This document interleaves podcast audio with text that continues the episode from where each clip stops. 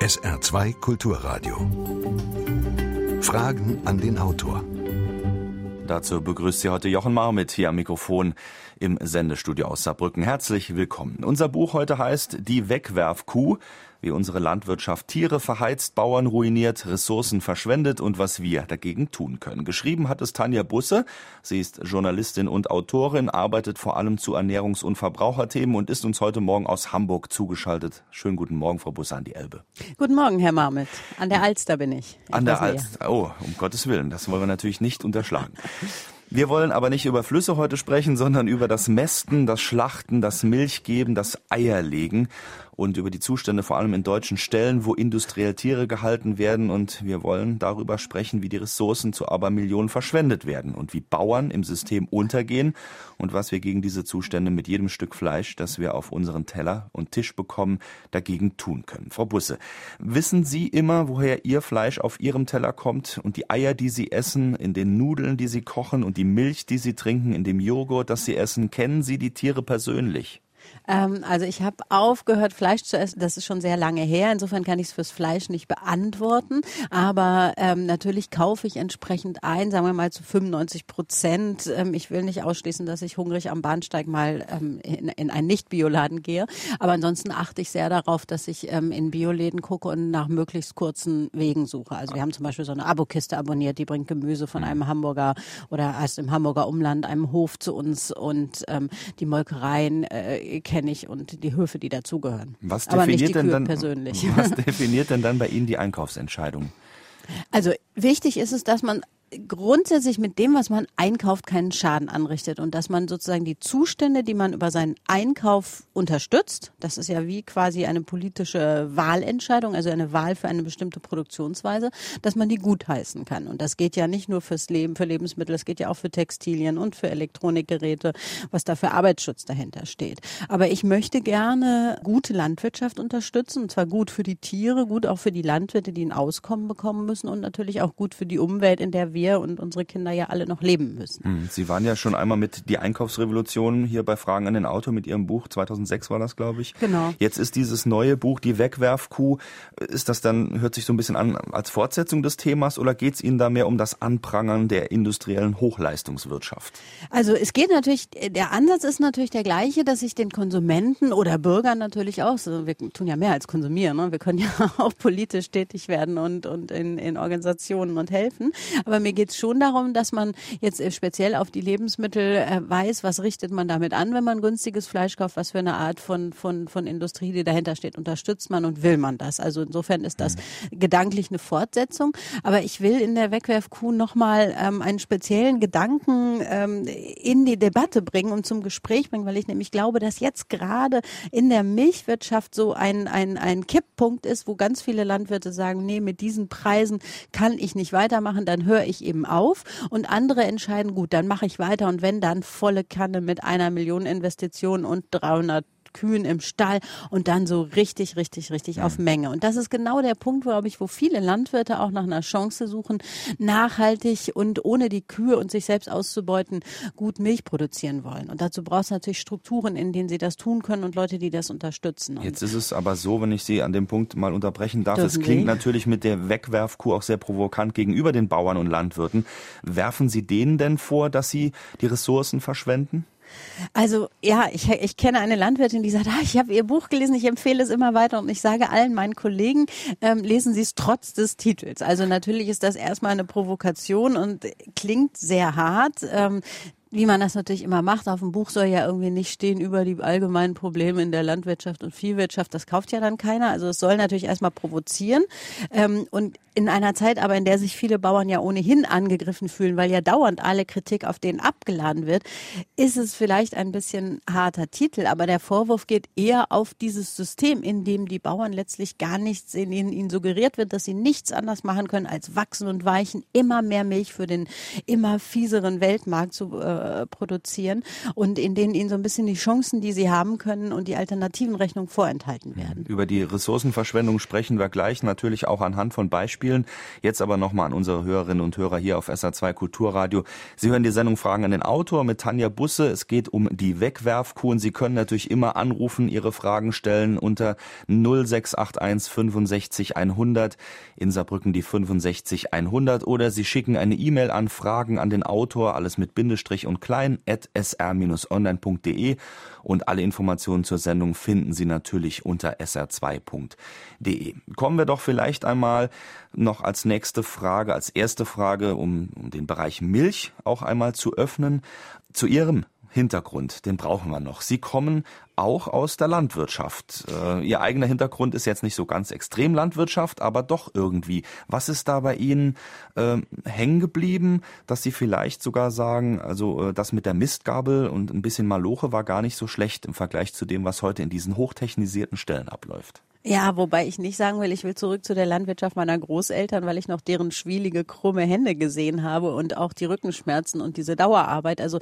das ist nicht meine Empfehlung. Geht zurück ins 19. Jahrhundert, da war nämlich auch nicht alles gut. So, mhm. aber ich komme eben selber aus der Landwirtschaft, aus einer landwirtschaftlichen Familie. Mein Vater hatte einen Hof, meine Mutter nichts, hatte nichts damit zu tun. Die war Lehrerin. Insofern habe ich immer den Blick von innen und von außen.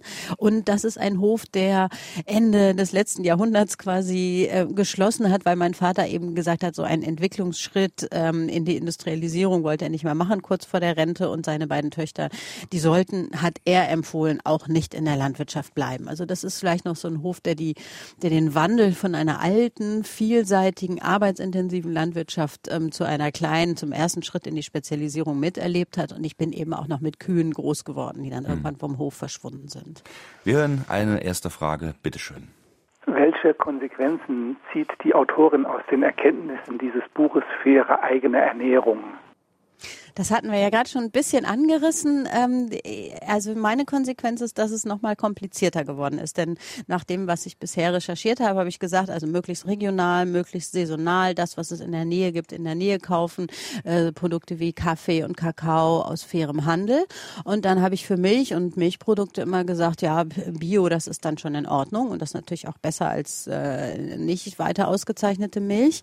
Und mir ist aber über diesen Weg der Milchproduktion klar geworden, dass einfach zu sagen, ja, Biomilch, das reicht dann schon nicht reicht. Ich hätte gerne eine Molkerei in der Nähe, die Milch verarbeitet von Kühen, die ihre Kälber behalten dürfen und ähm, die ganz sicher auf die Weide dürfen. Und da suche ich eigentlich noch. Aber ich glaube, man muss ganz, ganz doll hingucken, weil auch in der Biomilchproduktion, da sind viele verbesserte Schritte ähm, garantiert und das wird auch kontrolliert. Aber es passiert auch immer in der Biolandwirtschaft, dass die Bullenkälber dieser Milchkühe, ähm, dass die an ganz konventionelle Mastbetriebe verkauft werden, da sich ja kein schönes Leben haben. Und wenn sie, es, wenn sie ja. überhaupt überleben. Ja, Genau, also es gibt eine relativ hohe Sterberate noch bei den, bei den Kälbern und das ist auch ein Problem, ein ungelöstes Problem der Milchproduktion. Jetzt ist es genau bei dem Punkt so, dass Sie ein Beispiel haben, ähm, was in Ihrem Buch so ein bisschen durchgezogen wird, äh, vom, von der Geburt an und äh, wir dürfen sagen, er lebt noch immer. Johnny Roastbeef haben Sie dieses Kalb getauft das eigentlich äh, zu Beginn seiner Lebensgeschichte mit dem Stempel nutzlos, überflüssig und bitte weg damit äh, ja, auf die Welt kam. Vielleicht können Sie ganz kurz andeuten, welche Rolle spielt Johnny Roastbeef und was ist so das Schicksal, was dahinter steht für viele andere auch? Genau, das hat das Problem nochmal verschärft. Ich war auf der Suche nach diesen Wegwerfkühen, nämlich nach Kühen, die so gezüchtet sind, dass sie so wahnsinnig viel Milch geben, dass sie in der Regel nach zwei bis drei Jahren im Melkstand es einfach nicht wieder schaffen, tragen zu werden und zum Schlachter geschickt werden. Also wahnsinnig leistungsfähige Kühe, aber ganz früh sehr erschöpft. Das gibt es ganz häufig. Nicht immer, aber ganz, ganz häufig. Und auf der Suche nach diesen Kühen war ich im Stall, als mir ein Bauer sagte, ach, vergessen Sie doch die Kühe, sie Kälber sind unser Problem. Denn wir haben ja in den letzten Jahren eine Spezialisierung in der Milchwirtschaft ähm, und in der Fleischproduktion. Es gibt sogenannte Fleischrassen. Das sind diese schönen, wohlgenährten Tiere mit Kälbchen, die man auf der Weide sieht. Ähm, und dann haben wir die Milchrassen. Das sind diese Kühe mit den unglaublich prallen Eutern, die bis zu 20.000 Liter Milch in einem Jahr produzieren können. Und die kriegen natürlich auch männliche Kälber. Und dann ist die Frage, was macht man mit diesen Kälbern? Weil die natürlich überhaupt nicht schnell so, so schnell dick werden wie die Kälber aus den Fleischrassen. Und ähm, dieser Johnny Roastbeef, der mir begegnet ist auf meiner Recherche, der äh, von dem sagte der Bauer, Der Viehhändler holt den nicht ab, der nimmt den nicht mit, weil der zwar gesund ist, aber zu leicht. Den will keiner haben. Was mache ich denn jetzt mit dem? Ich brauche den nicht. Der kann ja keine Milch geben. Und ausgehend von diesem Johnny, den ich dann auf das Drängen meiner Tochter tatsächlich kaufen musste und zu einem Biobauern auf die Weide gestellt habe, aber ausgehend von diesem Johnny habe ich eben äh, ein bisschen verfolgt, wie groß dieses Problem der männlichen Bullenkälber tatsächlich mhm. ist und dass es immer wieder Zeiten gibt, wo die Bauern die nicht brauchen können. Also in Ihrem Kapitel Wegwerfkalb, das ist äh, der Titel in diesem Unterkapitel, da wird ja auch beschrieben, dass die Kälber ähm, für die Milchproduktion ja notwendig sind, weil eine äh, Kuh muss ja kalben, damit sie dann eben noch mehr Milch gibt. Was passiert denn genau in dem Moment? Das Kalb ist auf der Welt, will eigentlich die Milch von der Mutterkuh, aber die wird abgezapft, noch höher. Und was kriegt dann das Kalb normalerweise? Also der übliche Weg ist, dass diese Kälber entweder nach einem Tag oder sofort nach der Geburt, da streiten sich die Gelehrten, was nun für das Kalb und für die Kuh schwieriger ist, ähm, dass die weggestellt werden in so kleine Einzelboxen, äh, Kälberiglus und dass man ihnen dann entweder Milch von einzelnen Kühen gibt oder ein künstlich angerührtes Milchpulver. Das war dieses Milchpulver, was vor 15 Jahren in der BSE-Diskussion auch so ins Gerede kam, weil da nämlich auch ähm, so billig Eiweißersatz aus toten Schafen drin war, wo man dann vermutet hat, dass das ein Übertragungsweg für diese Prionen und äh, für BSE gewesen ist, also für diesen Rinderwahnsinn. So, das ist also umstritten zu sagen, wir haben die Milch, wir geben sie aber nicht den Kälbern, sondern nehmen ein Milchpulver, das ist ökonomisch und wenn die Milch so wenig bringt für die Bauern, muss man es eben so ökonomisch wie möglich machen. Und es ist aber trotzdem ein System, was für die Kälber sehr anfällig ist und daher kommt auch die hohe Sterblichkeitsrate, die ähm, in manchen Betrieben bei über 10 Prozent ähm, liegt von Kälbern, die geboren werden und es dann gar nicht schaffen. Die werden auch sehr schnell krank und dafür gibt es dann wiederum Medizin? Ja, klar. Und dann genau, und dann kommt man in diese Frage, ich habe jetzt einen Bullenkalb, von dem mir der Händler sagt, hm, das hat vielleicht jetzt schon Durchfall gehabt, das nehme ich dir für ähm, 10, 15 Euro ab. Und dann kommt es natürlich Medizin, die möglicherweise bräuchte das Tier Medizin, die möglicherweise teurer ähm, ist als der mögliche Gewinn. Und dann stehe ich als Landwirt vor der Entscheidung, will ich mich verantwortlich vor diesem Kalb zeigen und investiere das, damit es überlebt? Oder äh, rechne ich ökonomisch und sage, das Kalb bringt mir eh nichts ein? Also ich will damit unter gar keinen Umständen sagen, dass die Bauern so denken und die Kälber einfach sterben lassen. Und alle Bauern, die ich erlebt habe, bei denen ich recherchiert habe, die haben sich richtig gut um diese Kälber gekümmert, obwohl sie ihnen oft viel weniger Geld eingebracht haben, als, ähm, als sie sozusagen an Arbeit reingesteckt haben. Aber es ist ein Trotzdem gibt es ein grundsätzliches Problem. Und es gibt eine Studie der ähm, Tierärztlichen Hochschule Hannover, die auf einem großen Betrieb im Osten waren und erforschen wollten, warum ist die Kälbersterblichkeit so hoch? Und dann mit der Empfehlung an den Betriebsleiter rausgegangen sind, man muss sich mehr kümmern, man muss mehr Personal haben, was diese Kälber versorgt, dann überleben die. Und der äh, Betriebsleiter hat gesagt, ja, das weiß ich auch, aber es rechnet sich nicht für mich. Also das heißt, wo die Strukturen größer werden oder der finanzielle Druck größer wird, haben diese Kälber einfach keine keine guten Chancen im Leben. Und werden sozusagen auch als Ressource, wenn man es jetzt zynisch betrachtet, natürlich auch verschwendet. Ja, man muss das ja mal sagen. Das ist einerseits ein System, was sozusagen von den Beratern, von den Verbänden immer als super effizient dargestellt wird und gleichzeitig produziert es Tag für Tag Leben, was nicht gebraucht wird. Also männliche Bullenkälber, also die werden ja noch vermarktet. Wir haben ja nicht Zustände wie in Australien, wo man einfach sagt, auch brauche ich nicht, wird erschossen oder gleich geschlachtet. Das haben wir ja noch nicht. Aber sozusagen das Problem bahnt sich bei uns mit den Bullenkälbern immer stärker an. Wir haben die männlichen Küken, also die Brüder der zukünftigen Legehennen, die auch für die Mast nutzlos sind und millionenfach getötet werden. Und dann haben wir auch Sauen, die so viele Ferkel produzieren, dass sie gar nicht alle Ferkel groß kriegen, wo man auch eine relativ hohe Sterblichkeit von über zehn Prozent hat. Und das finde ich, das mag dann am Ende unterm Strich ökonomisch sich rechnen, aber das ist ja nicht effizient, Leben zu erzeugen, um es nicht zu brauchen und um es mehr oder weniger schnell wieder loszuwerden oder sogar aktiv zu töten. Das finde ich, das sind haarsträubende Zustände und da muss man sagen, so eine Landwirtschaft ist nicht nachhaltig. Sie hören SA2 Kulturradio, Fragen an den Autor mit einer Frage. Wie groß bzw. wie viele Kühe standen in dem größten Kuhstall, den Sie erlebt oder den Sie bei Ihren Recherchen gefunden haben? Oh, das waren gar nicht so große Betriebe. Das waren so um die 200. Ich habe mit einem telefoniert, der 300 Kühe hat und der mir sagt, er hätte so eine Skepsis ähm, gegenüber Journalisten. Die würden ja dann eh schlecht berichten und er hat mir ein bisschen am Telefon erzählt, aber wollte eigentlich nicht vorkommen. Und das Gleiche hat auch Valentin Thurn erlebt, der Filmemacher, dass nämlich die großen Betriebe ihm auch keine Drehgenehmigung für seinen Film über die Kühe gegeben haben. Wie, ab, aber, wie viel, ab wie viel ja. ist so ein Kuhstall rentabel? Ja, das ist eine gute Frage. Da gibt es nämlich verschiedene Rechnungen dazu. Also gesagt wird, die Wachstumsgrenze, also in das, was es heute noch Sinn macht zu investieren, das muss bei über 100, 150 Kühen liegen. Eigentlich lieber 300, 400. Und ich habe mit einem Berater gesprochen, der sagte, was, Sie beschreiben mir einen leistungsfähigen Stall mit 150 Kühen, kann nicht sein. Leistungsfähig ist nur viel größer. Also es gibt sozusagen diese offizielle Seite, die Wachstum und Anpassung an den Weltmarkt befördert und in eher richtig großunternehmerischen Strukturen denkt, die sagt, man braucht ein paar hundert Kühe. Nur hat man ein paar hundert Kühe, kann man die überhaupt nicht mehr auf die Weide lassen, weil ähm, die viel zu weit laufen müssten, um sich so zu verteilen, dass sie nicht die ganzen Weiden zu einem Schlammloch ähm, kaputt treten. Und es gibt ganz interessante Rechnungen von einem ehemaligen Agrarprofessor Onno Poppinger und seiner Kollegin Karin Jürgens. Die haben nämlich ausgerechnet, dass gerade die kleinen Betriebe, die nur wenig Kühe haben, die aber auf die Weide lassen können, unter Umständen ökonomischer wirtschaften, weil weil sie zwar viel weniger Milch kriegen, aber auch viel weniger Tierarztkosten haben und viel weniger Geld in aufwendige Milchanlagen, Melkroboter und so weiter investieren. Und da gibt es so den Streit der Schulen. Die einen sagen, immer mehr Kühe, immer größer, immer mehr Milch für immer weniger Geld produzieren, dann könnt ihr auf dem Weltmarkt mithalten.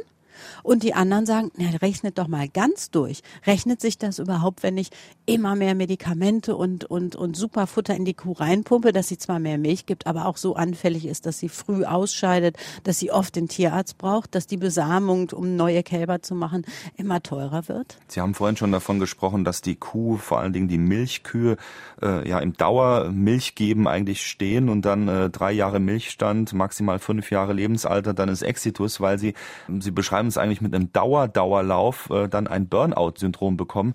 Ähm, was ist da die Logik, die sozusagen sich selbst von hinten in den Schwanz beißt? Ähm, das ist so ein ganz ausgeprägtes Leistungsdenken von so Leuten, die quasi Optimierer sind. Und die sagen jetzt nämlich, wenn ich sage, die Kuh kriegt doch einen Burnout, die durchschnittliche äh, Nutzungsdauer dieser Kuh, also wie lange sie gemolken wird, ist eben nur ein Kalb und Milch kriegen, noch ein Kalb Milch kriegen und dann äh, vielleicht noch ein halbes Jahr und dann geht sie durchschnittlich zum Schlachter. Dann sagen die, ja, da sind viele Bauern, die beherrschen das einfach nicht, da muss man einfach besser sein und die Besten schaffen das nämlich. Also Managementfehler. Genau, so wird das immer vorgeworfen und ich finde das, ich bin darüber immer sehr ärgerlich, weil ich finde, das ist ein Bauernbashing von Seiten dieser Berater, dieser Verbände und aber auch dieser Bauern, die behaupten, dass sie das alles sehr gut schaffen. Ähm, es gibt tatsächlich, also ich habe porträtiert in meinem Buch einen Landwirt, der hatte eine Kuh, die war so eine Hochleistungskuh und die hat ihr 16. Kalb bekommen, die war 18 Jahre alt. Und das geht in Einzelfällen, schafft man das so, wie es eben in Einzelfällen, sagen wir eben auch Marathonläufer gibt, die einen Marathon locker in zweieinhalb Stunden laufen. Aber man darf das nicht als Maßstab für alle machen, weil das eben nicht alle schaffen und alle können und es auch nicht erstrebenswert ist, dass wir alle Hochleistungssportler an der Leistungsgrenze sind. Und im Durchschnitt schaffen es die Bauern eben nicht. Und das muss man ganz einfach sagen, da machen die nicht alle dumme Managementfehler, sondern es sind einfach ganz natürliche Ressourcen in der Kuh. Denn die Kuh ist so genetisch ausgelegt, dass sie sich für ihr Kalb quasi verausgabt. Und wenn sie ein Kalb hat und dem Milch gibt, dann gibt sie dem alle Milch, die das Kalb braucht. Und das Kalb sagt irgendwann, danke Mama, ich habe genug, ich kann nicht mehr verdauen. Ähm, und die Melkmaschine saugt aber immer, immer, immer weiter. Und deshalb wird die Kuh sozusagen nach der Kälbergeburt ausgepowert, weil sie bereit ist, von ihrer Genetik her ähm, mehr Milch zu geben, als sie eigentlich produzieren kann. Und das schwächt die Kühe. Und es gibt eben Tierärzte, die erforschen, dass die Kühe dadurch in so viele, äh, also anfällig sind für Stoffwechselkrankheiten, für Klauenkrankheiten, für Euterentzündungen, weil sie so viel Milch geben.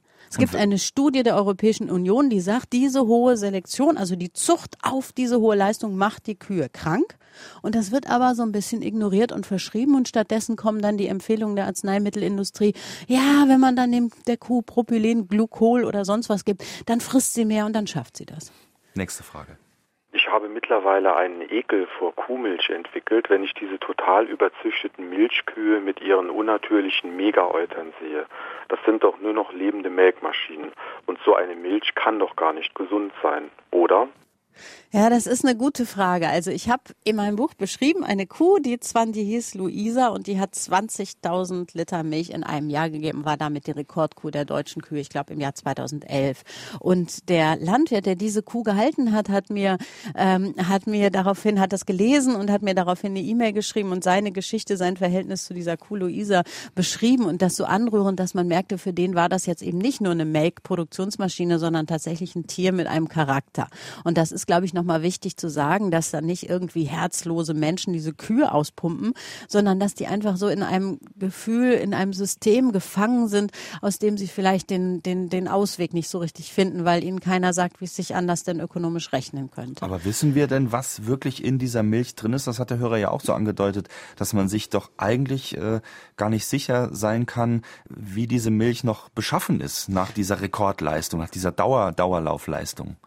Also es gibt Einerseits gibt es ganz, ganz strenge Kontrollen und die Milch wird in den Molkereien super überwacht auf, ähm, das sind die sozusagen diese Zell- und Keimzahlen. Also jede Milch, die geliefert wird, jede Charge von einem Bauern äh, wird daraufhin überprüft, dass da keine Keimzahlen drin sind. Das heißt, wir haben einerseits sozusagen eine komplett ähm, oder möglichst wenig Keimzellen drin sind. Wir haben also eine, auf der einen Seite eine sehr hoch überwachte hygienische Milch, aber auf der anderen Seite eben auch Milch von Tieren, die an der Erschöpfungsgrenze leben und die zwar optimiertes Futter bekommen, aber eben kein, ähm, nicht auf der Weide sich das Kraut aussuchen können, was sie gerade brauchen. Und da kann natürlich immer mal wieder ein Mangel entstehen oder eine Behandlung notwendig sein, wo man dann eigentlich diese Wartezeiten einhalten muss. Also der Landwirt gibt nicht Antibiotika und verkauft die Milch, sondern der muss dann Wartezeiten einhalten.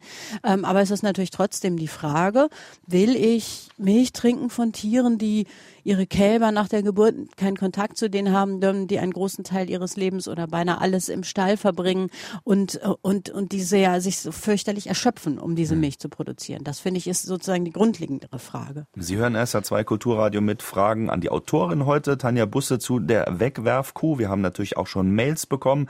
Vielen Dank dafür. Herbert Feeth aus Kaiserslautern fragt unter anderem, warum zieht eigentlich das doch ordentlich gemachte Tierschutzgesetz hinsichtlich der Massentierhaltung Tierhaltung nicht. Er schreibt, werden da in der Umsetzung die Vorgaben des Gesetzes bewusst fehlerhaft interpretiert.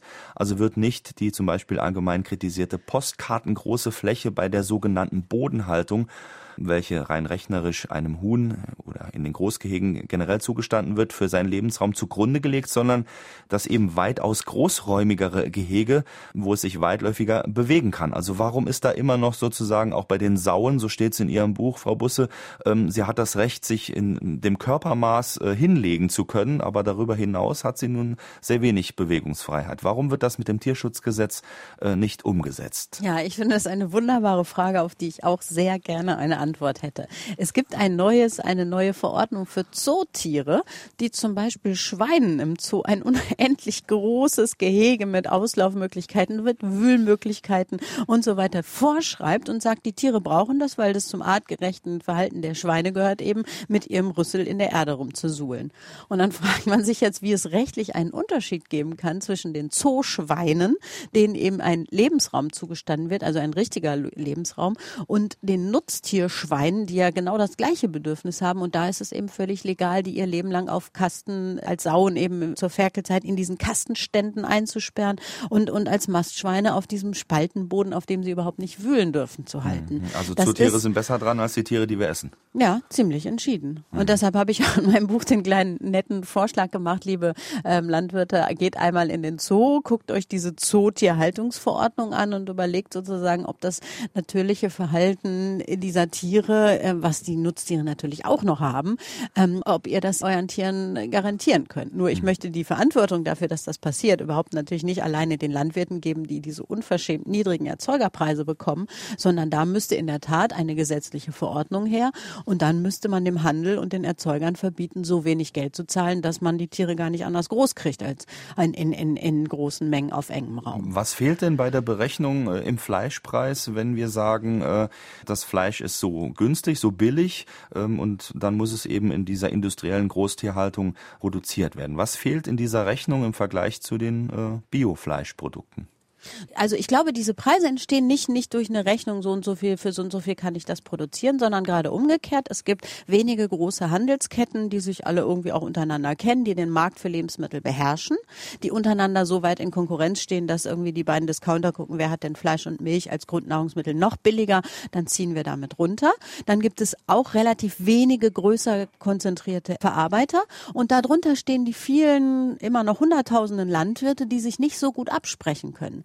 Und das heißt, wenn, wenn der Druck dieser Abnehmer relativ groß ist, so wie es gerade bei der Milch ist, dann was sollen die Bauern dann machen? Also wenn die Molkerei kommt und dem Landwirt sagt, ich kann dir leider, wie es jetzt die größte deutsche Molkerei, das deutsche Milchkontor macht, ich kann dir gerade leider nur 28 Cent für die Milch zahlen, tut mir total leid. Was soll der Landwirt dann machen? Soll er sagen, ja, dann gebe ich sie ihrem Konkurrenten, aber der ist 300 Kilometer weit weg und holt die Milch nicht ab. Also mhm. ist der Bauer in einer Zwangslage und kriegt eben nicht mehr und müsste sich eigentlich so richtig nochmal mit Milchstreik organisieren gegen diese Erpressungssituation. Ja, dennoch verdient ja in, dennoch verdient ja in dieser Situation jemand an dieser Milch. Wer ist das denn? Naja, also sagen wir mal so, die Besitzer der größten Discounterketten gehören, trotz billiger Preise im Discounter, gehören zu den reichsten Männern Deutschlands. Es gibt keinen Landwirt, der zu den reichsten Männern Deutschlands gehört. Und es gibt viele Höfe, die sind so arm, obwohl die Großeltern noch mitmachen und die Schwiegertochter und die Kinder schon sehr früh anfangen zu helfen. Da fragt man sich, wer verdient. Ich würde sagen, in der Verarbeitung und im Handel wird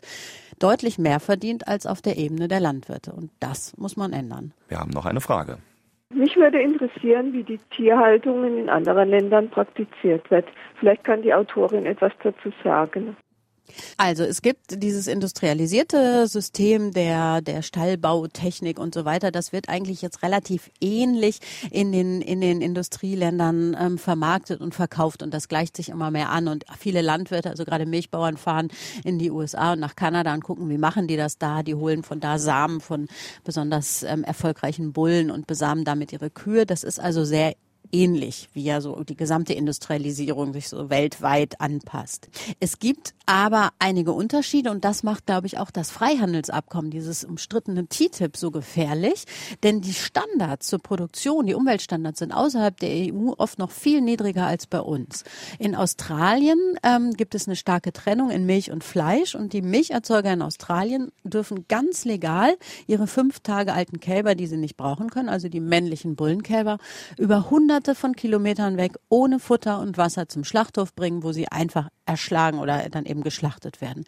Und wenn sie so weit im Outback leben, dass kein Schlachthof da ist, dürfen sie diese Kälber erschießen oder erschlagen. Legal. So, das ist jetzt so gesehen, wenn man sieht, der Landwirt hier kümmert sich trotzdem ums Kalb, auch wenn er nicht unbedingt viel Geld dafür kriegt, ist das ein Wettbewerbsnachteil bei uns. Dann gibt es in den USA nicht die strengen Vorschriften, dass man, wenn man Gülle produziert, dass man dafür eine entsprechende Fläche Land, die diese Gülle auch aufnehmen kann, braucht. Und in Iowa und in North Carolina, da habe ich mir das angeguckt, da gibt es ähm, Bauern, die haben neben ihren gigantischen Schweinefabriken sogenannte Lagunen, in die pumpen sie die Gülle rein und wenn dann ein Unwetter kommt, läuft sie halt über ins Grundwasser. Und damit in die Flüsse, die äh, an den Menschen vorbeifließen, die darin baden und vielleicht auch daraus Wasser beziehen. Genau. Und da habe ich jemanden kennengelernt, der jetzt als, als ein ehemaliger Vietnam-Veteran, der eigentlich fischen wollte und dann fürchterlich krank geworden ist, sich gefragt hat, wie kommt das? Und der jetzt ein heftiger Vegetarier und ähm, Bekämpfer dieser, dieser äh, Art der Schweineproduktion sind. Also da muss man wirklich sehen, wenn man sagt, unsere Landwirte sollen weltmarktfähig produzieren, kommen die irgendwann in diese Klemme, dann müssen wir aber auch die Standards haben, wie die anderen haben. Und das ist was, was wir aus Umwelt- und Gesundheitssicht überhaupt nicht anstreben können.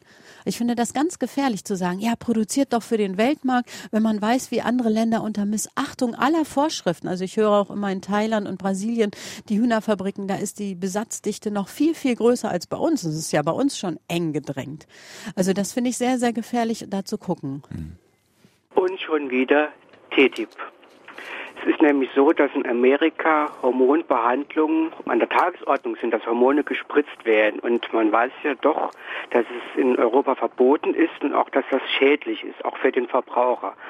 Also was ist nun mit TTIP und was ist mit den armen Kühen? Das ist eine Frage, die sich daran anschließt. Ja, ganz genau. Also es gibt in den USA ein bei uns sehr umstrittenes Milchproduktionshormon, was die Milchleistung auf eine Weise steigert und was eben die Europäische Union verboten hat anzuwenden und was auch, was man auch wieder sagen kann, da können die, die amerikanischen Kühe können deswegen eben mehr Milch geben und das ist natürlich, wenn man sagt, TTIP, freier Handel, Milch kann hin und her oder Milch, Trockenmilch, Pulver kann hin und her ausgetauscht werden. Das ist dann natürlich ein Wettbewerbsvorteil für die Bauern, die sowas einsetzen können. Und ähm, es ist jetzt in Europa ja nicht ganz verboten, Antibiotika einzusetzen. Wenn eine Hochleistungskuh trockengestellt wird, dann kriegt die auch Antibiotika, weil sie diese ungeheure Milchmenge gar nicht so schnell stoppen kann. Aber es wird zumindest kontrolliert und begrenzt und keiner wirft da einfach mal so Antibiotika in den Stall. Mhm. Aber das ist äh, in, in der Tat ist das amerikanische System nochmal eine weitere leistungsreine, kurzsichtige Leistungssteigerung, die im, im Freihandel in der Tat auch Fragen aufwirft. Wie soll man denn mit solchen anderen Bedingungen äh, konkurrenzfähig sein? Jetzt ist es so bei uns im Blog und auch in den E-Mails hier bei Fragen an den Autor auf SA2 Kulturradio ist eigentlich kann man rauslesen, wenn man es so ein bisschen zusammenfasst, äh, die Frage nach dem nach dem Leben oder der Lebensart der Tiere, ganz wichtig. Da wird also ganz oft gefragt, was Jürgen Burst aus St. Ingbert auch ein bisschen zusammenfasst, die Effizienzsteigerung in der Landwirtschaft, ob jetzt in den USA oder in Europa, ähm, ist so weit vorangetrieben, dass die Natur, also die Tiere und vielleicht, dann können wir zum nächsten Kapitel kommen, was die Futtermittelproduktion angeht, also die Natur allgemein dabei zu Tode kommt. Würden Sie das so unterschreiben, dass das der, die Auswirkung dieses Effizienzgedankens ist mittlerweile? Ja, das ist natürlich, wenn das ist sehr auf den Punkt gebracht. Es ist jetzt nicht so, dass komplett alle alle Pflanzen abgestorben sind und die Tiere tot in den Ställen liegen. So, aber es ist ein System. Insofern würde ich dieser Beschreibung recht geben. Es ist ein System, das eben nicht die ökologischen Stärken unserer Landschaften und unserer Tiere stärkt, sondern äh, was auf eine immer stärkere Konzentration, auf eine immer geringere Anzahl von Pflanzen, die angebaut werden, setzt und die gar nicht dieses ökologische Miteinander von Pflanzen und Tiergesellschaften Eigenschaften im Blick hat, sondern nur eben sieht, wie kriege ich mehr, mehr Milch in diesen Tank. Und ähm, da ist zum Beispiel ein ganz umstrittener Stoff, um den ja sehr gerungen wird, gerade das Glyphosat.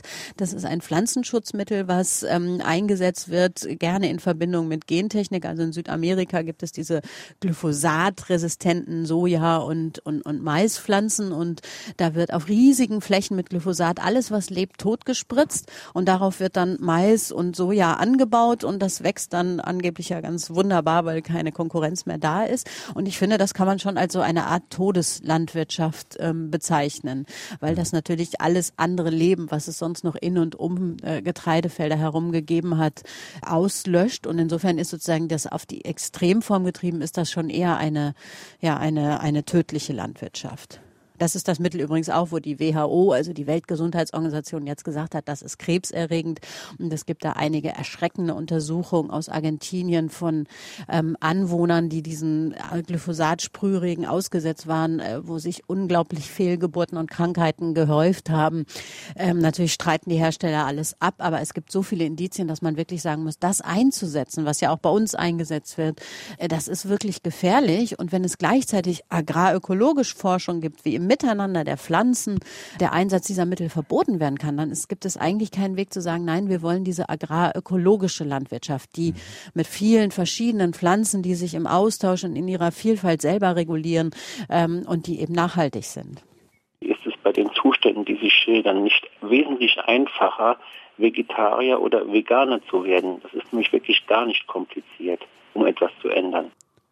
Ich bin ja Vegetarierin, habe gedacht, ach, ich bin ja auf der sicheren Seite, für mich muss kein Tier sterben und habe das natürlich überhaupt nicht zu Ende gedacht, denn in dem Moment, in dem ich Milch produziere, bin ich ja auch verantwortlich für das Leben dieser unnützen männlichen Bullenkälber ähm, und lebe auch noch in einem System. Und auch als Veganer muss ich eben gucken, wenn ich da Reis aus Intensivproduktion äh, oder Soja aus Intensivproduktion mit Gentechnik verändert, Veränderung sozusagen konsumiere, dann bin ich auch noch nicht auf der sicheren Seite, sondern ich glaube, eine gute Ernährung ist die, die eben aus Anbausystemen kommt, wo Natur gleichzeitig erhalten wird. Und da bin ich jetzt, obwohl ich selbst kein Fleisch essen möchte, aber schon eine Anhängerung der Weidehaltung von Tieren, die vielleicht wenig, weniger Milch geben als heute Hochleistungskühe, die aber gleichzeitig am Ende noch als ähm, Graser auf, den, auf, auf, auf dem Grünland ähm, genutzt werden können und dadurch Weiden erhalten, die ein Lebensraum sind für ganz, ganz viele Tiere. Das ist eine sehr nachhaltige Landwirtschaft, die ja auch unser ganzes, unsere ganzen Landschaften hier, vor allen Dingen in Norddeutschland, an der Nordsee entlang diese grünen ähm, Felder mit Kühen, die ja ganze Landschaften und Vogelgebiete geprägt haben.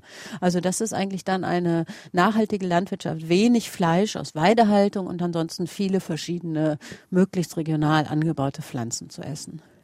Es wird immer kritisiert, dass nur billig eingekauft wird, aber es wird nie gesagt, dass viele Menschen gar kein Geld haben, um sich Bioware einkaufen zu können. Da müssen auch die Einkommen da sein. Also nicht jeder kann Bio kaufen. Genau, also das ist natürlich, ich glaube, das wird schon oft auch thematisiert und ich habe das, ähm, ich habe es auch öfter schon geschrieben, dass ich das auch ungerecht finde, dass jemand, also ich kenne viele Leute, die mit wenig Geld leben müssen und trotzdem irgendwie keine Lust haben, jetzt geknechtete, ausgebeutete Tiere kaufen zu müssen. Aber man darf sozusagen nicht sagen, weil manche Leute sehr wenig Geld kriegen, müssen wir halt auch noch andere Leute dazu zwingen, unter enormem Druck billiges Fleisch zu produzieren. Also das eine Unglück durch das andere noch vergrößern. Sondern im Gegenteil muss man gucken, wenn man diese Warenkörbe, nach denen ja berechnet wird, wie viel der Hartz-IV-Satz meinetwegen ist, ähm, ausgerechnet wird, da muss man eben in diesen Warenpreis einen höheren Preis einrechnen und sagen, sie brauchen so und so viel mehr, damit sie sich eben auch ihren Werten entsprechend ähm, gesund und nachhaltig und ohne Tierquälerei ernähren können. Mhm. Also da muss tatsächlich mehr Geld her. Ähm, ich war neulich ganz gerührt von einer Freundin, die ähm, mit als als eine arbeitende Frau, die aufstocken muss, weil ihr Geld nicht für die vier Kinder reicht, die sich trotzdem einen Biokorb geleistet hat und die wirklich verzichten dafür, um um den nächstgelegenen Biohof, ähm, der ganz toll wirtschaftet, zu unterstützen. Aber das ist natürlich wirklich eine Einschränkung und das ist ungerecht. Das ja, sollte Essen so hat, nicht sein. Natürlich, Essen hat aber auch nicht nur mit äh, Preis zu tun, sondern auch, äh, wie es denn eben äh, produziert, hergestellt wird und wie es vor allen Dingen auch schmeckt. Das darf man ja auch nicht vergessen, äh, immer nur das Billigste zu kaufen. Wenn man keine andere, vermeintlich keine andere Wahl hat, ist das natürlich ein Argument, aber im Endeffekt, und das ist auch so ein bisschen der Tenor einiger Mails, die reinkommen, äh, unser Konsum gibt an, wie produziert wird. Heinrich Heine hat das Ganze nochmal verbunden. Aus Osnabrück schreibt er uns, was soll man machen, wenn der Bürger sich immer weniger leisten kann? Unser Konsum, den wir täglich sehen, beruht ja auf Krediten und nichts anderem. Unser Finanzsystem beruht auf Ausbeutung, da geht er noch einen Schritt weiter. Aber er fragt natürlich, ähm, was muss man machen, damit man äh, vielleicht auch die überzeugt bekommt, die das Geld dann liegen lassen, die vielleicht das äh, billige Fleisch kaufen, das Geld für was anderes ausgeben, was sie dann noch übrig haben. Was ja dann gesamt gesehen volkswirtschaftlich wieder gut ist, wenn die Leute wenig Geld für Lebensmittel ausgeben und damit den allgemeinen Konsum noch ankurbeln und damit noch eine konsumistische Haltung fördern, in der man alles braucht und daran gemessen wird, was man alles für große, tolle Nutzgegenstände hat. Mhm. Also das ist schon klar, wenn man das weiterdenkt, kommt man in ein, ein, ein, auf eine sehr kritische Sicht, die den Kapitalismus und den, unsere Konsumgesellschaft in sehr schlechtem Licht darstellen lässt, weil es ja ganz viele Ressourcenforscher gibt, die sagen, wir müssen aufhören, irgendwo auf der Welt Ressourcen wegzuklauben, sie in Dinge zu verwandeln, die wir anschließend als Müll wieder zurück auf die, auf die armen äh, Müllplätze in den armen Ländern kippen und damit Schaden anrichten, sondern wir müssen insgesamt nachhaltige, regionale, starke Wirtschaftsstrukturen aufbauen, die uns nachhaltig mit dem leben lassen, was wir sozusagen selber produzieren. Und es gibt da ein ganz schönes Beispiel für die Landwirtschaft, wie man dem wirklich entkommen kann. Das heißt solidarische Landwirtschaft. Ähm, das ist ein Zusammenschluss von Landwirten mit ähm, Konsumenten, die aber nicht dahin gehen und einzelne Produkte kaufen, sondern sagen, wir tun uns zusammen als eine Hofgemeinschaft. Wir finanzieren über unsere Arbeit monatlich einen bestimmten Betrag in den Hof, diskutieren dann gemeinsam, was kann der Hof anbauen, wie sollen die Tiere gehalten werden, was soll es geben, wie viel Fleisch, Milch, Eier, was brauchen wir. Ähm, und die holen sich dann wie aus einer großen gemeinschaftlichen Speisekammer das, was gerade geerntet wird. Und das hat ganz viele Vorteile, nämlich einmal, dass der Bauer nicht alleine das Risiko hat, Riesenstall gebaut, total hoch verschuldet, dann sinken die Milchpreise, sondern er kann eben gemeinsam das Risiko mit seinen Abnehmern ähm, mildern, weil die ihn ja finanzieren äh, oder seine Arbeit. Und es hat den Vorteil, dass ganz viele Familien mit Kindern mitmachen, die dann eben wieder sehen, ach, die Kartoffeln kommen ja wirklich aus der Erde. Und bevor man Erdbeeren essen kann, muss man sie ja pflücken. Und ähm, das, da entstehen, also das ist gerade eine, eine sehr im Aufbruch befindliche Bewegung. Überall, wo ich hinkomme, ist gerade auch wieder so ein Hof entstanden, ähm, der auch wieder ein gemeinsames Wirtschaften und ganz neue Erfahrungen sozusagen von entfremdeten Städtern fördert. Jetzt ist es so, Sie schreiben in Ihrem Buch auch eine sehr interessante Vision für die Zukunft, was mit Kindern auch zu tun hat. Sie schreiben, jede Schule sollte einen Bauernhof bekommen, in Anführungszeichen. Und da kann man Bildung, Forschung, Ernährung, Ethik und Essen in einem verbinden. Vielleicht können Sie mal ganz kurz sagen, was da Sinn und Zweck der Übung wäre. Genau, ja, also das ist meine schöne Idee und ich hoffe, dass jetzt alle ähm, Bildungs- und Landwirtschafts- und Umweltministerien mithören und das sofort auf ihre Agenda setzen. Also meine Idee war, dass man einer Schule, einen Bauernhof, jeder Schule möglichst einen Bauernhof zuordnet und diese, diesen Bauernhof als außerschulischen Lernort, so nennen das die Pädagogen immer, etabliert. Und zwar nicht nur, um einmal im Jahr dahin zu fahren, zu sagen, guckt Leute, so sieht's aus, fasst nichts an, wir gehen wieder zurück, sondern dass man möglichst viel vom trockenen Unterricht dahin verlagert, was aus pädagogischer Sicht ja auch äh, sinnvoll wäre, weil ja immer kritisiert wird, dass Schule viel zu trocken ist und die Kreativität der Kinder erstickt und so weiter. Also für die Lehrer hätte es einen, einen, einen Vorteil und eben auch für einzelne Betriebe, die vielleicht neben der Grundschule wirtschaften, überlegen, hm, was mache ich jetzt? Baue ich jetzt einen 40.000er Hähnchenmaststall? Gehe ich das Risiko ein? Äh, oder ja, anders, ja, natürlich, ja, kann ich es ja nicht finanzieren. Also die so ein bisschen ratlos dastehen und dadurch vielleicht eine neue Aufgabe haben. Das ist ist jetzt nicht für jeden was, weil viele Landwirte auch so gerne alleine ihr Ding machen und das muss man ja auch wirklich mögen. Aber es gibt eben auch viele, gerade diese Verbindung, wie ich sie aus meiner Familie kenne, ein Landwirt, eine Lehrerin oder Erzieher, Kindergärtner. In dieser Verbindung ist das eine ganz tolle Chance. Und wenn das politisch unterstützt und gefördert würde und Erfahrungen ausgetauscht würden, ähm, es gibt ja jetzt auch schon Schulbauernhöfe, die dabei Erfahrung haben, dann könnten tatsächlich diese Bauernhöfe auch das, was sie da mit den Kindern dann gemeinsam erwirtschaften, erlernen, in der Schulkantine verbessern und dann hätte man auch noch besseres Schulessen. Also, also das wären dann drei Fliegen mit einer Klappe geschlagen und ich fände das wirklich ein tolles Modell, was, was Schülern helfen würde, Bauernhöfen Chancen geben würde und tatsächlich noch die, äh, und wahrscheinlich auch die Krankenkassen entlassen würden, weil ein gutes Schulessen dann gekocht und produziert das werden Das nicht zuletzt, das ist immer ein, ein ganz großes Gesprächsthema. Wie hat's dir denn geschmeckt? Auch in Schulen ist das mitunter äh, unterirdisch. Aber Sie haben haben gerade vorhin noch mal gesagt, der Bauer, der gerne alleine noch 40.000 Mastplätze ähm, ja selbst unterhält und äh, niemanden sehen will. Sie haben ein schönes Beispiel gegeben, das als Zahl einfach mal in, in diese Diskussion mit reinzubringen. Ähm, 80.000 Mastplätze in vier Stellen, 1,3 Millionen Hähnchen pro Jahr produziert und selbst das hat nicht ausgereicht, um diesen Bauer finanziell über Wasser zu halten. Ja, und davon gibt es nicht wenige. Es gibt eine Betriebszweigsauswertung, also offizielle Statistik einer Landwirtschaftskammer in Niedersachsen, die ausgerechnet hat, dass ein Viertel aller Bauern, aller Hähnchenmäster in den letzten zehn bis zwölf Jahren über viele, viele Jahre hinweg im Minus war. Das heißt, die verschulden sich extrem hoch für diese Art von Landwirtschaft und haben aber sind aber gefangen in einem System, wo ganz wenige Hähnchen äh, fleischverarbeitende Betriebe dieses System kontrollieren und die sagen ihnen dann, ich liefere dir die Küken, ich liefere dir das Futter, ich sag dir, welchen Tierarzt du nimmst und nach 30 Tagen hole ich dir diese Hähnchen wieder ab und ja, wenn das Geld nicht reicht, dann tja, musst du eben sehen. Dann ist das Risiko bei diesem Landwirt. Und vielleicht noch ganz wichtig im Vergleich dazu zur Arbeit auf einem Schulbauernhof. Dieser Landwirt, der Hähnchen mästet, hat im Wesentlichen die Aufgabe neben der Kontrolle der Lüftungsanlagen und der Fütterungsanlagen und so weiter, hat im Wesentlichen die Aufgabe, jeden Morgen einmal durch diese Stelle zu gehen und die toten Tiere aufzusammeln. Weil natürlich bei so vielen Tieren immer, immer, äh, immer Tiere auch sterben. Und das stelle ich mir aber so von Punkt der Arbeitszufriedenheit viel weniger ergiebig vor, täglich eine Million Tiere zu kontrollieren ähm, und, und die Toten rauszusammeln sammeln, das sind ja jeden Tag eine Menge, bei fünf Prozent oder drei bis vier oder fünf Prozent Sterberate, hat man dann einfach einen ganzen Eimer voll toter Tiere, den man jeden Morgen in die Kadavertonne wirft. Das ist ein anderes Arbeiten, wenn ich weniger Tiere habe und morgens Kinder auf den Hof kommen und ich mit denen sage, so, wir müssen heute mal gucken, ähm, ob wir die Kartoffeln schon legen können oder geht mal die Tiere füttern. Also das ist ein Frage, anderer Aspekt, ja. Auch eine Frage, wie wir mit der eigenen, äh, mit der verinnerlichten Gewalt, das deuten Sie auch in Ihrem Buch so ein bisschen an, äh, gegenüber den Tieren umgehen. Da haben Sie einen kleinen philosophischen Exkurs. Den wollen wir jetzt nicht ausführen, aber der steht auch in diesem Buch mit drin.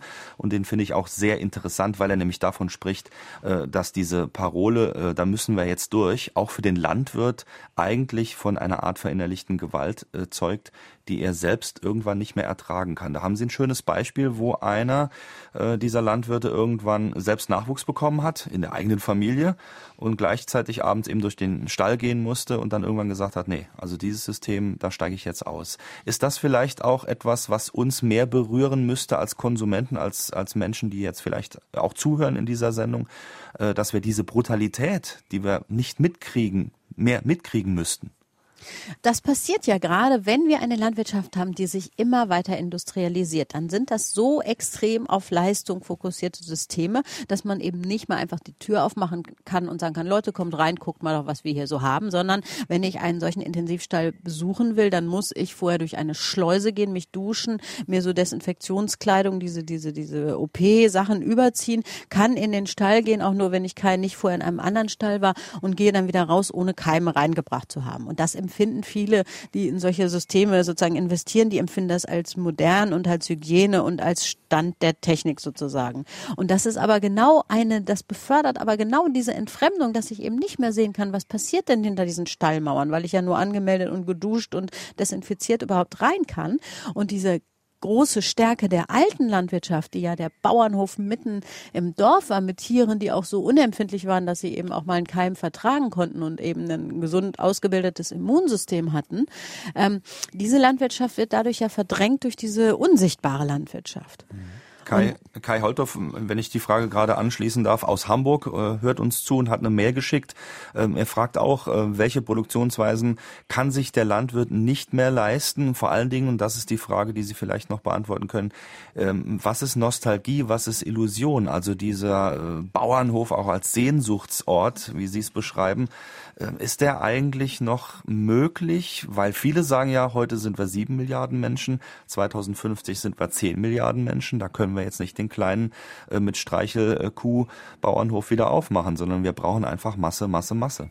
Ja, und ganz genau, das zeige ich in dem Buch, dass diese Rechnung viel zu einfach ist und nicht aufgeht, weil wir nicht Masse an Fleisch produzieren können, um die Welt zu ernähren, sondern weil wir für diese Massen an Fleisch Massen an Fläche im ehemaligen Regenwaldgebiet in Südamerika blockieren und von dort Sojabohnen absaugen, mit denen wir hier Schweine füttern und Hühner füttern, die wir dann nach Asien exportieren. Das hat nichts mit Effizienz zu tun, sondern das ist einfach Gewinnmaximierung von einigen Firmen hier. Welternährung für 10 Milliarden Menschen, die sieht anders aus, nämlich regional und ohne enorme Ressourcen Ressourcen, Ressourcen von, von, von teuren Pflanzen, Schutzmitteln und, und, und Saatgut, was gentechnisch verändert ist und teuer ist, sondern die ist immer regional verankert und so geregelt, dass sie an die ökologischen Systeme angepasst ist. Da gibt's genug Studien, jetzt diese, die, unsere Sendezeit überzogen, aber es ist eben nicht die Lösung, hier eine Menge Input zu verwenden, um eine Menge Output zu machen und anfällige Tiere zu machen, sondern die Lösung ist tatsächlich, wenn wir erstmal in Europa aufhören, Flächen für unseren Bedarf ähm, in, in Afrika und Südamerika so zu blockieren, dass dort eben keine Lebensmittel angebaut werden können.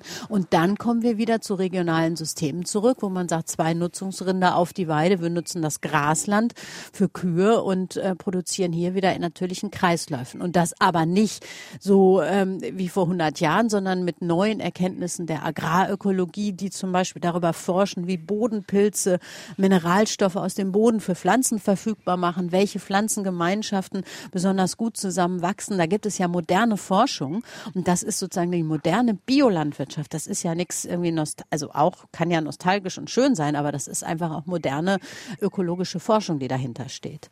Und zur Landwirtschaft vielleicht noch als letztes als Sehnsuchtsort.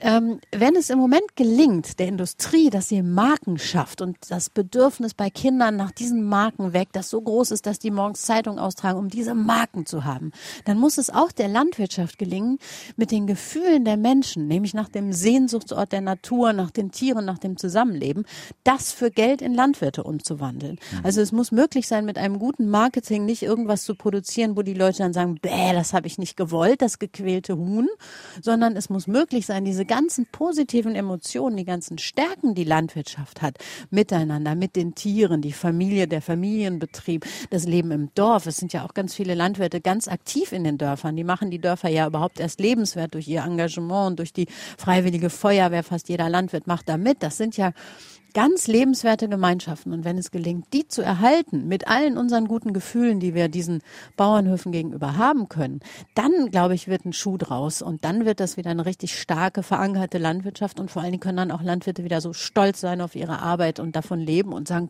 wir zeigen das gerne, wir machen hier tolle Sachen. Die Vision der Tanja Busse. Wir haben jetzt aber noch eine weitere Frage für Sie.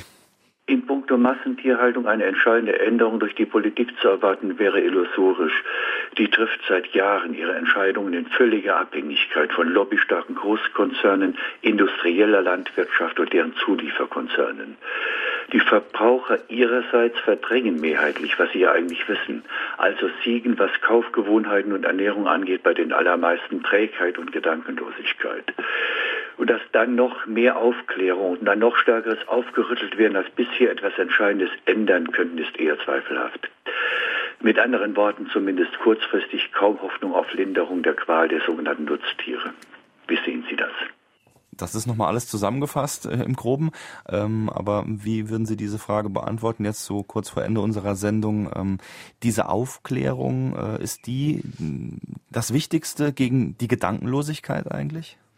Also ich möchte nicht gerne so am Ende der Stunde so pessimistisch und resigniert enden. Ich möchte noch mal dran erinnern, dass ja seit Jahren jeden Januar in Berlin zur Grünen Woche Zehntausende von Menschen bei den großen Wir haben es satt Demonstrationen auf die Straße gehen, nämlich ein Zusammenschluss von Klimaschützern, Tierschützern, aufgerüttelten Konsumenten und Gruppen aus der Entwicklungszusammenarbeit, die sagen, diese Landwirtschaft schadet ja auch ähm, den kleinen Produzenten in den armen Ländern und dass diese Bewegung, mit der vor Jahren niemand gerechnet hätte, ja schon schon ein starkes Signal ist.